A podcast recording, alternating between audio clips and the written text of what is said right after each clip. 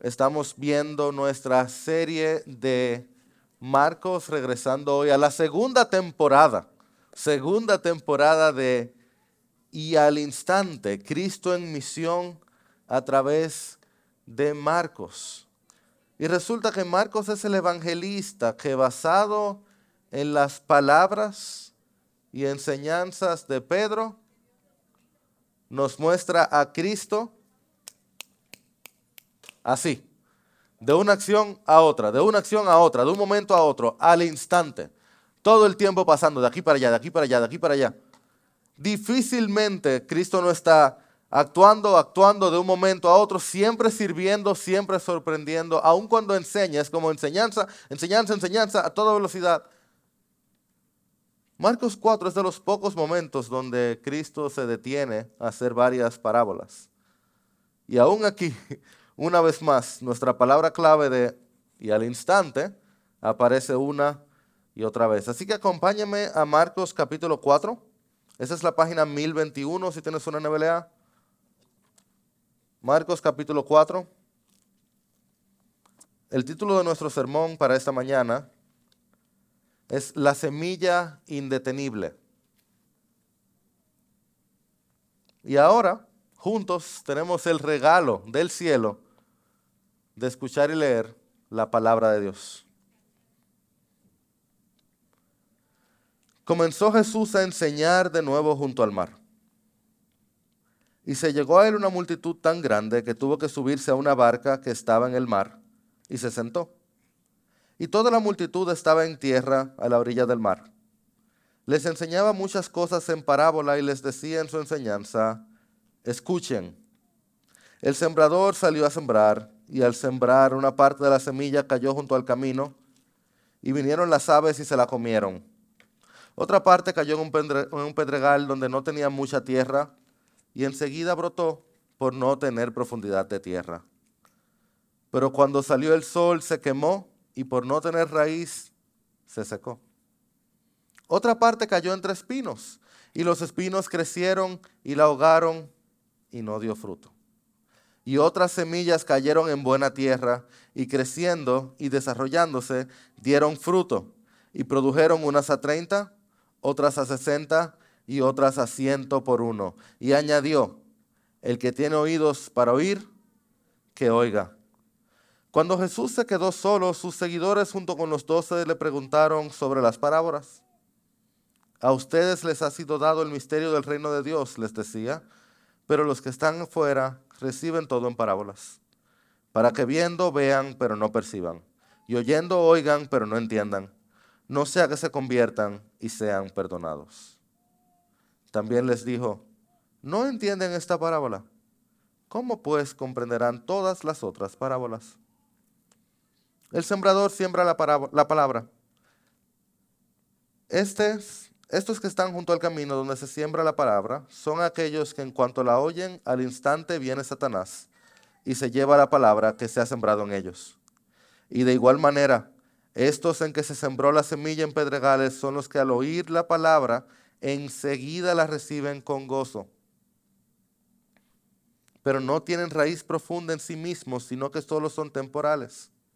Entonces, cuando viene la aflicción o la persecución por causa de la palabra, enseguida se apartan de ella. Otros son aquellos en los que se sembró la semilla entre los espinos. Estos son los que han oído la palabra, pero las preocupaciones del mundo y el engaño de las riquezas y los deseos de las demás cosas entran y ahogan la palabra y se vuelve estéril. Y otros son aquellos en que se sembró la semilla en tierra buena, los cuales oyen la palabra, la aceptan y dan fruto.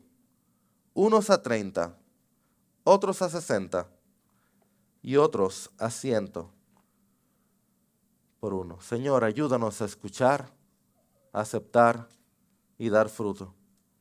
Empezando por quien habla en cada uno de nosotros. Por tu Espíritu.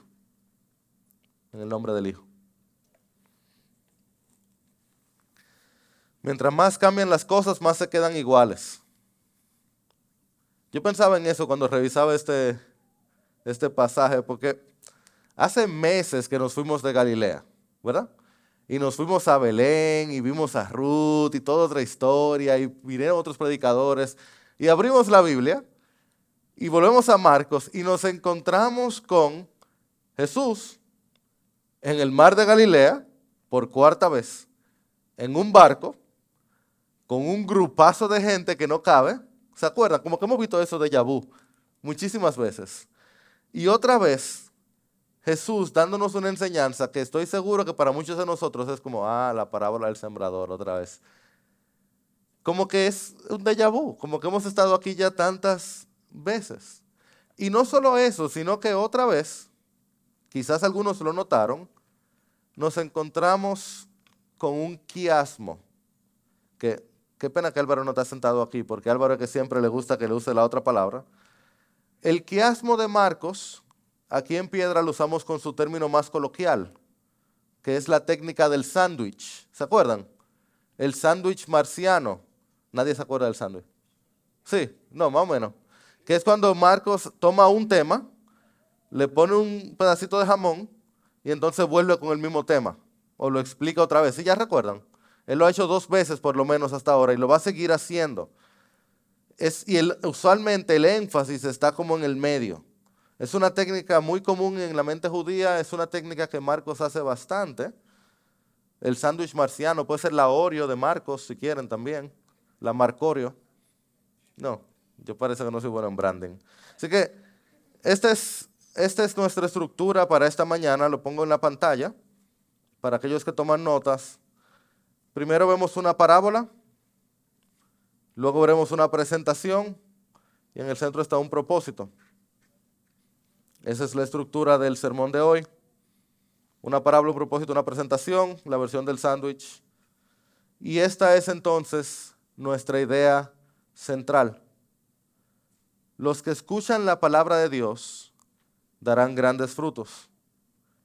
Los que la rechazan sufrirán las consecuencias. Listos. Empecemos entonces.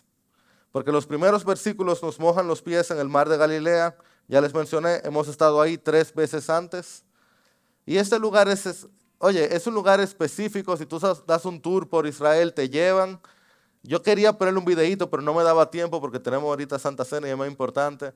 Pero es un lugar genial. De hecho, le puse una foto porque cuando tú estás ahí, hay un experimento de sonido de que si tú te vas al mar o aún a la orilla y tú hablas normal, se escucha a kilómetros adentro. Le llaman la ensenada del sembrador. Hay un asunto geográfico que ocurre que no importa el, el volumen con el que tú hablas, se escucha a todo lugar. Un lugar hermoso, muy conocido, es bien bonito.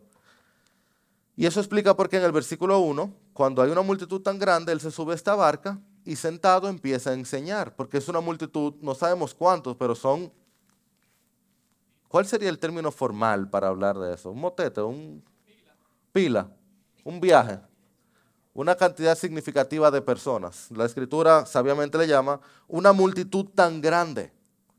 Y entonces el versículo 2 dice, les enseñaba muchas cosas en parábolas y las parábolas son una herramienta de, enseñanza preferida por Jesús. Marcos no las usa tanto, pero Mateo, Lucas la muestran bastante, principalmente Mateo. Y regularmente son historias breves con un mensaje correspondiente. Y algo buenísimo de las parábolas de Jesús es que no requerían de un lenguaje profundo o un conocimiento especial para entenderla. Jesús, siendo Dios, siendo la persona de mayor conocimiento, el cerebro más grande que ha existido, es una inferencia, pero no me imagino otra cosa, siendo el Dios omnisciente encarnado, usaba historias que cualquiera podía entender. No se requería ser un gran maestro o un profundo religioso, no había que haber ido a la universidad o ser un catedrático, ni siquiera había que haberse criado en la iglesia para entender el significado más profundo de las enseñanzas de Jesús. El significado, perdón, el mensaje de Jesús era sencillo. No falto de profundidad o significado, pero era sencillo. Cualquiera podía entenderlo. Sin embargo, sí requería del que lo escuchaba. ¿Ok? Sí requería del que lo escuchaba. Sencillo no significa simple. De hecho, requería mucho del que lo escuchaba. ¿Quieren saber qué requería? Que estuviéramos dispuestos a escuchar. Requería la actitud correcta. Y es así como Marcos nos presenta esta conocida parábola de Jesús, la del sembrador. Ya la leímos, no la voy a leer otra vez, solo se las recuento. El sembrador salió a qué? A sembrar, ese es su nombre, eso es lo que hace. El sembrador salió a sembrar y empieza a lanzar semilla a todo dar, pero nota, este hombre tenía mucha semilla y la lanzó a toda parte. Este no era un sembrador frugal, era un sembrador exuberante con la semilla. A todos lados, semilla, semilla, semilla, semilla. Y una primera parte cayó junto al camino y se lo comieron las aves. Una segunda parte cayó junto al pedregal y entonces el sol la secó. Una tercera parte cayó entre espinos y los espinos la ahogaron. Y entonces dice Marcos, una cuarta parte, no, Marcos dice, otras semillas cayeron en buena tierra, crecieron, se desarrollaron, dieron fruto a 30, otras a 60 y otras a 100 ¿Ustedes habían notado eso que Marcos hizo que yo hice ahora? Que Marcos no dice una cuarta parte. Que Marcos dice otras semillas. Yo no sé si te pasó, quizás sí. Ahorita lo probé con las hermanas de, de Niños en Piedra que tuvimos un momento antes de iniciar, a ella se le pasó lo mismo que a mí. Yo leía la palabra del sembrador y siempre estaba como, oye, qué pena, se perdieron tres cuartas partes de la semilla, tú fíjate, qué cosa tan triste. Pero ese no es el enfoque de la parábola del sembrador. Porque Marcos dice, parte de la semilla cae allí, parte de la semilla cae allá, parte de la semilla cae acullá. Y lee conmigo el versículo 8. Dice, dice, otras semillas cayeron en buena tierra. Ese plural no es a lo loco. Y dice, creciéndose, desarrollándose, dieron fruto y produjeron unas a 30, otras a 60 y otras a 100 por uno. Tú quizás alguna vez has puesto dinero en el banco, tú pones 100 pesos. ¿Te imaginas tú pongas 100 pesos en el banco y te des 700 pesos? O un peso y te des 7. ¿Qué inversión es esa? ¿Qué inversión es que tú pongas una semilla y te dé siete? Excelente inversión, ¿verdad? Una semilla y te dé diez. Increíble inversión. Estas otras semillas dieron al 30, al 60 y al 100 por uno. El sembrador le fue increíblemente bien.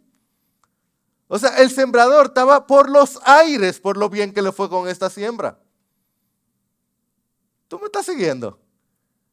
otras semillas, no una parte, la otra parte, las otras, otras semillas, el viaje de semillas, la multitud de semillas, dieron al 30, al 60 y al 100 por uno. Eso fue una cosecha milagrosa. Una cosecha de 7 a 10 era increíble. Solamente una vez en la escritura se habla una cosecha al 100 y cuando se habla de eso dice, y Dios estuvo aquí. Dios está aquí con el sembrador.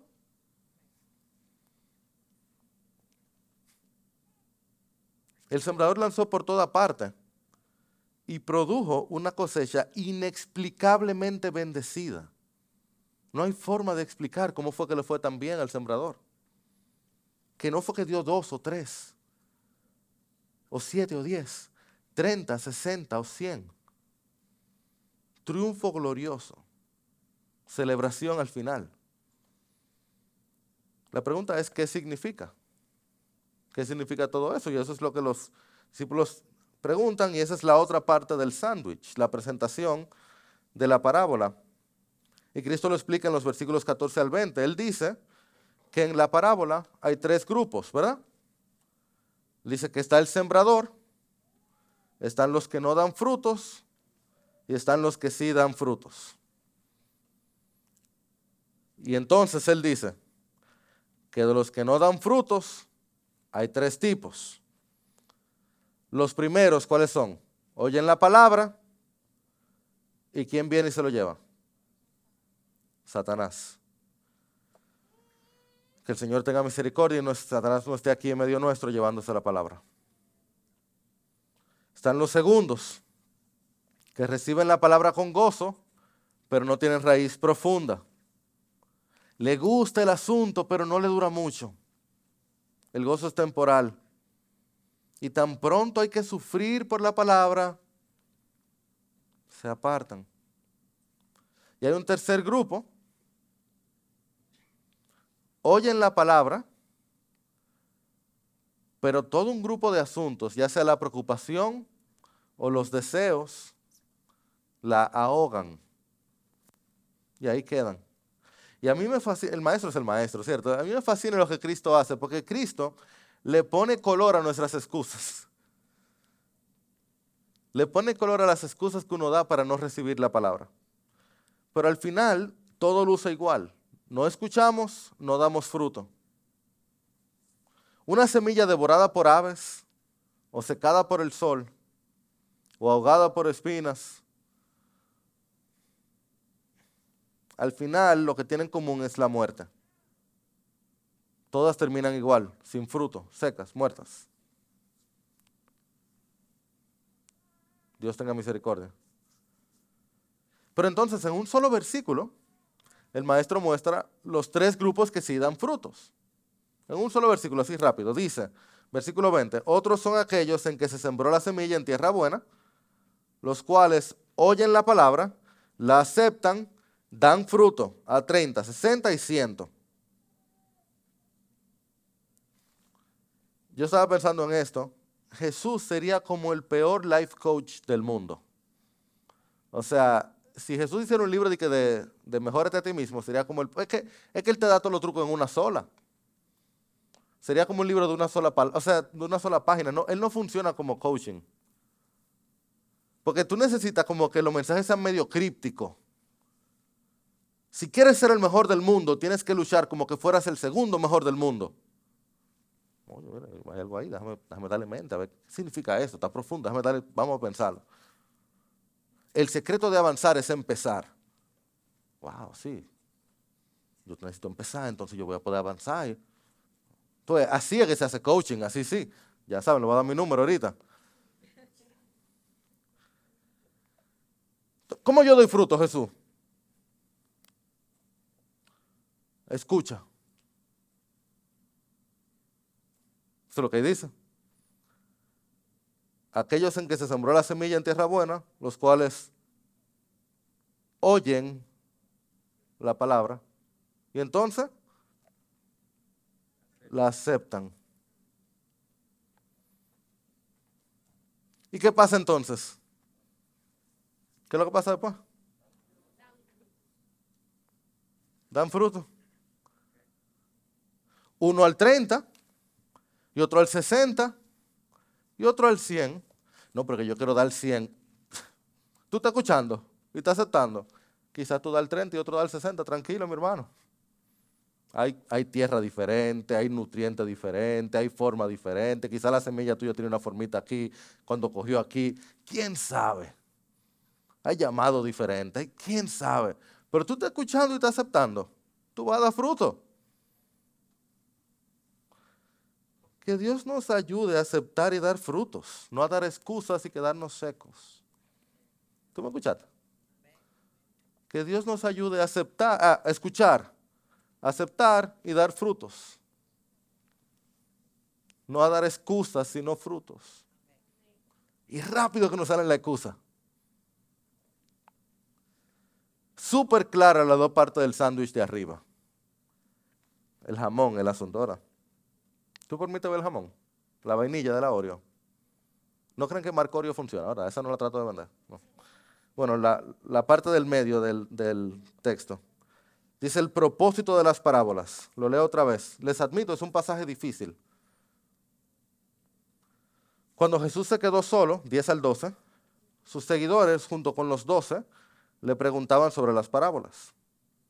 A ustedes les ha sido dado el misterio del reino de Dios pero los que están fuera reciben todo en parábolas, para que viendo vean pero no perciban, y oyendo oigan pero no entiendan. No sea que se conviertan y sean perdonados. O sea, Marcos decidió, solo Marcos lo hace así, hacer una pausa en su narrativa y meter esa interpretación de las parábolas allí para hacer su sándwich. Y gracias a Dios que nosotros hoy podemos leerlo también y tener esa interpretación allí. ¿Y qué encontramos aquí? Dice Cristo, encontramos un misterio, algo que necesita una revelación de parte de Dios, un secreto que necesita revelación. Encontramos una realidad inescrutable pero innegable. Oigan, que el Dios que ama a todos es solo amado por algunos. Que el creador del universo es rechazado por su creación y que el Dios soberano ha decidido revelarse de manera especial a algunos. Escuchen esto. Las parábolas confirmaban el entendimiento de los que entendían y endurecían a los que estaban endurecidos. Así de sencillas como eran, las parábolas confirmaban el entendimiento de los que entendían y endurecían a los que estaban endurecidos. Jairo, tú estás divariando, ¿qué es lo que tú quieres decir? Te lo voy a decir de otra manera, le voy a cambiar la forma verbal. Que las parábolas hoy confirman el entendimiento de los que entienden y endurecen a los endurecidos.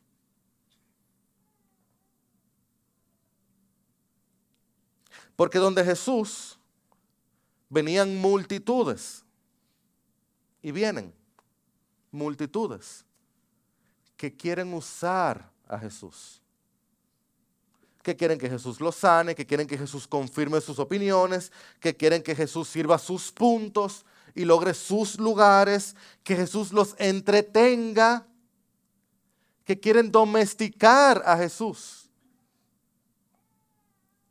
No quieren un rey, quieren un pony. Y a través de las parábolas tan accesibles, tan fáciles de seguir, tan evidentes, tan claras, y que ellos tampoco entendían, ellos terminaban aún más endurecidos y aún más culpables. Al ser tan transparentes y ellos no entender, terminan más culpables que antes. Y esto viene de Isaías 6, esto viene de Éxodo con Faraón y su dureza. Prueba tras prueba y Faraón se endurecía más y más. Escucha iglesia, Dios no endurece corazones blandos. Dios no cierra ojos abiertos.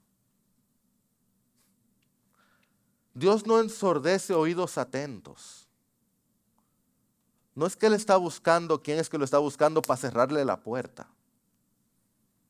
Eso no es lo que el pasaje nos está mostrando. Dios ve el corazón duro y lo endurece. Dios ve el ojo cerrado y lo ciega el oído negado y lo ensordece. Él da lo que quiere a aquel que lo que quiere es el mal. Y las parábolas entonces cumplen su función. El que no quiere entender, se quiere entretener, escucha, se entretiene y no entiende. Ve, pero no aprecia. Y así se queda fuera lejos de la salvación, justo en el lugar donde quería estar. Y más culpable que antes. Porque lo tenía ahí mismo y no lo quiso. Hasta se la aprendió la parábola, la podía decir, pero no la entendió. Oye, pero qué injusto es Dios y por qué no lo salva a todos. Primero, ¿quién somos nosotros para hablarle así a Dios? ¿Quién somos nosotros para argumentar contra Dios? Dios es Dios y todo lo que hace está bien.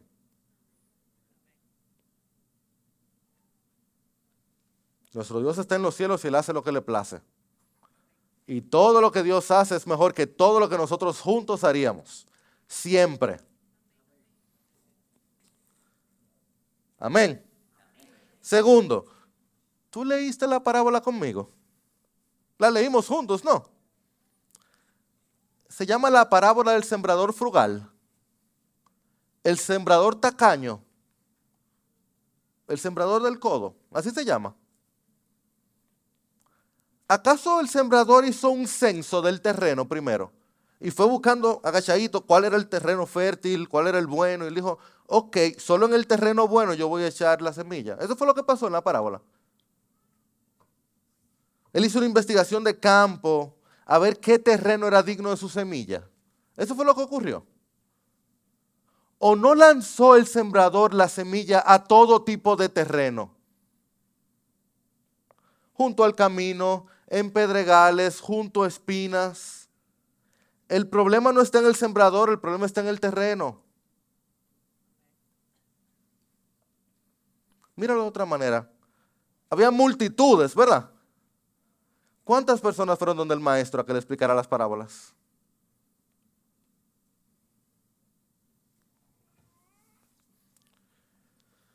La Biblia claramente enseña que Cristo tenía un círculo grande y un círculo íntimo. Pero ¿cuántas veces va gente donde Jesús y Jesús los rechaza? ¿Me citas el versículo, por favor? Pues yo te puedo citar el versículo donde Cristo dice que el que viene a mí, Él no lo echa fuera. Una y otra vez lo hemos visto en Marcos y lo seguiremos viendo. Dios es Dios de multitudes, pero Señor de discípulos. Y Él es soberano. Soberano en escoger a quien Él quiera. Él puede elegir a quien Él quiera. Y Él fue y buscó a Leví y a Pedro y a Jairo. Y donde cogen a Jairo, cogen a quien sea. Se lo digo en serio. Donde yo quepo, tú cabes. Lo único que se necesita para entrar en el círculo de Jesús es reconocer tu necesidad de Él. Él llega muriendo ante el altar. Tú entras tirado en el piso y digo, yo no puedo. Y Él te dice, ven, bienvenido. Eso es lo que necesitamos. Gente como tú tirando en el piso diciendo que no puede. Mira, que hay un grupazo más así. Hay más gente aquí así que dice, yo no puedo, necesito a Jesús. Estamos dos, tres aquí así. Ven. Porque el problema no está en el sembrador, está en el terreno. Mira cómo lo dijo el, el predicador del siglo XIX, Charles Spurgeon. El mismo sol que derrite la cera endurece el barro. El mismo evangelio que derrite a algunas personas al arrepentimiento, endurece a otras en sus pecados. El mismo evangelio. ¿Y cuánto necesitamos ese mismo evangelio todos nosotros? Porque el problema, iglesia, no está en el sembrador y tampoco está en la semilla. Bendita semilla indetenible. La semilla, la palabra del Evangelio indetenible. A mí me fascina cómo esta semilla se enfrenta a aves, a espinas, al mismo sol y como sea termina dando fruto. Al sol se enfrenta y da fruto como sea. Al 30, al 60, al 100. ¿Tú puedes creerlo? Es que no hay quien pare la palabra de Dios. No hay quien, no hay quien la pare. Sí que aquí hay algo para nosotros. Hay algo para ti y para mí aquí. Porque ¿cómo yo sé si yo estoy afuera o estoy adentro? ¿Cómo yo sé si tengo el corazón duro o el corazón tierno? ¿Cómo yo puedo dar fruto? Yo te quiero contar esa historia real de alguien que yo conozco muy bien. Este fue un, un joven que era un hombre muy bueno. Él sintió el llamado de Dios desde muy corta edad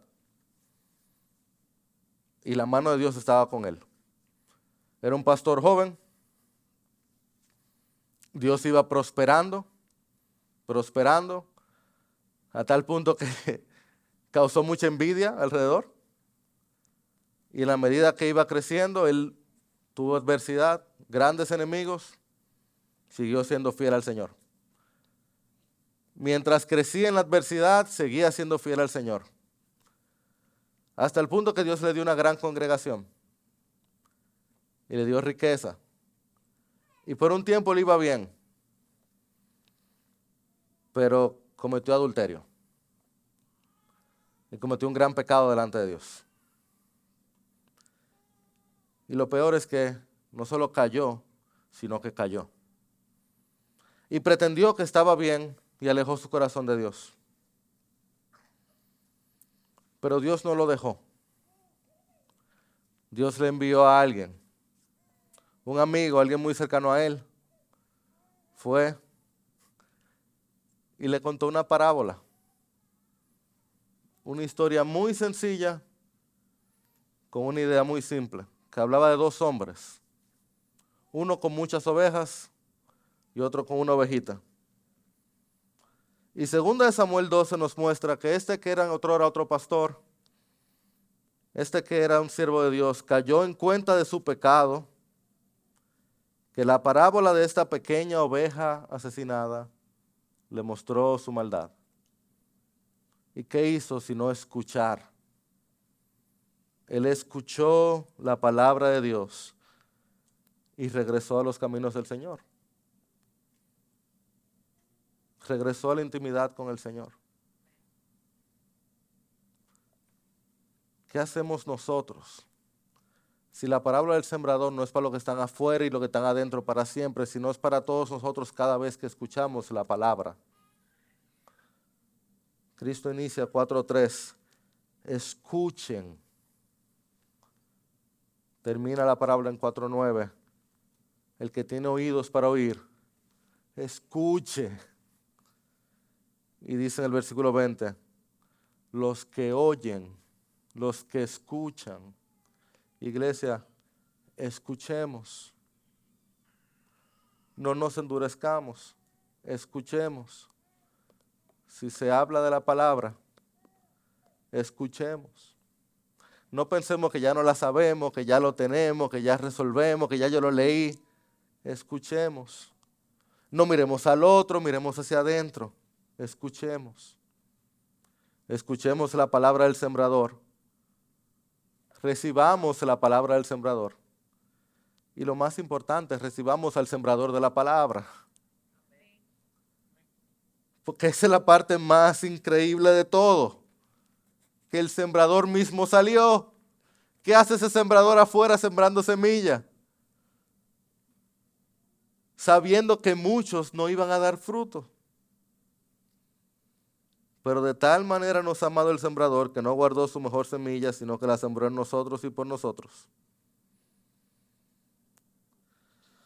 Sembrador que sería perforado no por picos de aves, sino por clavos de hombres. Sembrador que sufriría la ira de Dios por nuestros pecados. Sembrador que sería ahogado por una corona de espinas inocente rey de reyes. Pero qué cosecha daría. Pero qué cosecha daría si aquí estamos los frutos de su resurrección.